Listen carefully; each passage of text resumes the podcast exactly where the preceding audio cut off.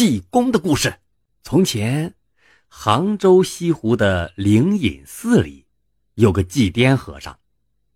别的和尚每天敲敲木鱼、诵诵经，可是祭颠和尚只拿把破芭蕉扇，他拉着破旧的鞋子东游西荡。那时候，四川峨眉山有一座会飞的小山，它像长了翅膀一样，一会儿飞到东，一会儿飞到西。一天早上，祭颠和尚看到远远的西边飘来了一朵乌云，他掐指一算，嗯哼，他算出午时三刻，那座会飞的山峰就要飞到灵隐寺前的村庄上来了。等到他一屁股坐下来，那村里的人不就遭殃了吗？祭颠把那破芭蕉扇往背上一插，连呼不妙不妙，就往村庄里跑去。他挨家挨户地说：“午时三刻，有座山峰会落到村庄上来，大家赶快搬家呀！迟了就来不及了。”王家大妈撇撇嘴：“切，山还能飞起来呀？你在说梦话吧？”刘家爷爷哈哈笑：“ 祭颠呀，祭颠，你平时颠三倒四也就罢了，说什么飞山飞石来骗我们这些老头老太太呀？”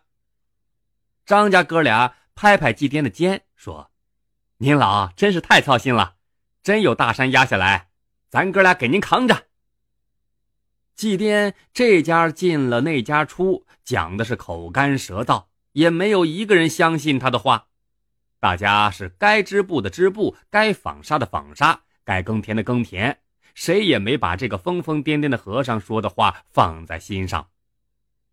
太阳越升越高，眼看中午就要到了，祭奠和尚急的是团团转。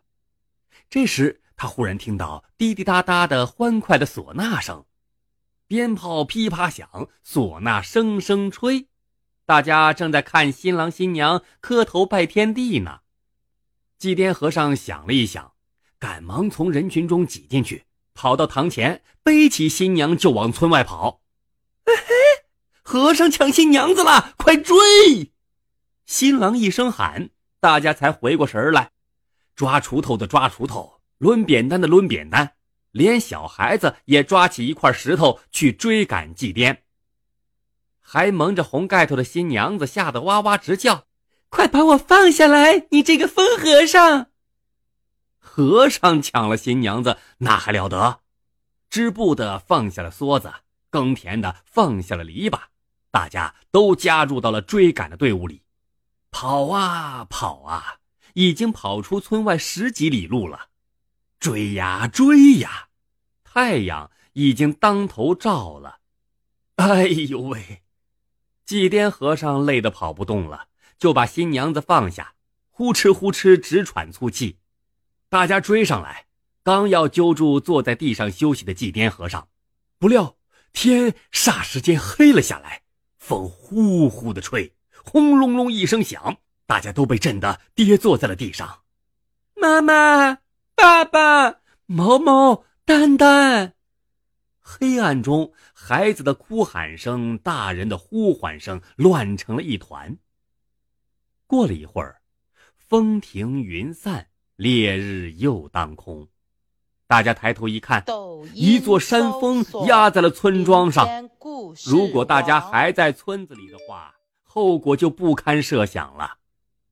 原来，祭奠和尚抢新娘是为了救大家的命啊！村民们对祭奠连声道谢。祭奠摇着扇子，不紧不慢地说：“不用谢，不用谢。这座山峰在你们这里歇息一会儿，还会飞到别的地方去，又会压死很多人呐。”村长着急地说：“那可怎么办呀？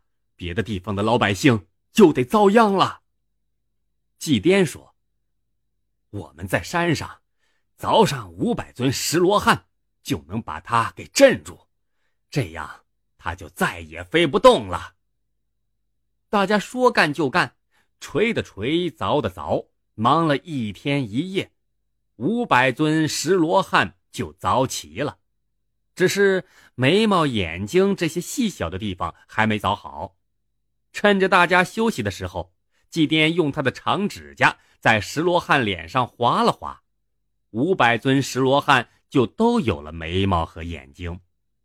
从此，这座小山就不再飞来飞去、到处流浪了。